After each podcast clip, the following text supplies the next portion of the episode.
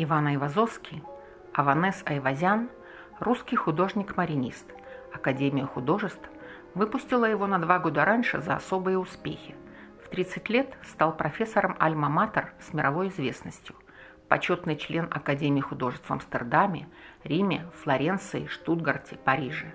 Первым из русских художников получил французский орден почетного легиона. На родине Айвазовскому пожаловано звание адмирала и потомственное дворянство – Айвазовский руководил раскопками курганов в Крыму, а часть их кладов хранится в Эрмитаже.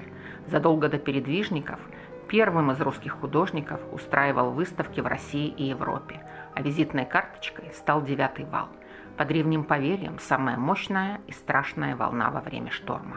Путешествуя из Англии в Испанию, Айвазовский попал в сильную бурю, и европейская пресса даже напечатала некрологи – у художника наблюдение шторма вызывало восхищение, а работал он только по памяти. Многое путешествуя по миру, Павлу Третьякову говорил «Мой адрес всегда в Феодосии». В 75 посетил Соединенные Штаты, где написал «Ниагарский водопад».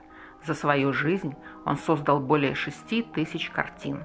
Работы его рассыпаны по всему миру, а автопортрет принадлежит Уфице – кстати, наследие Рубинса в два раза меньше, около трех тысяч работ. Значительная часть выполнена с учениками и коллегами.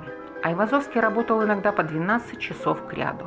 Достоевский сравнивал его производительность с писательской скоростью Александра Дюма, а «Девятый вал» был написан за 11 дней, на минуточку.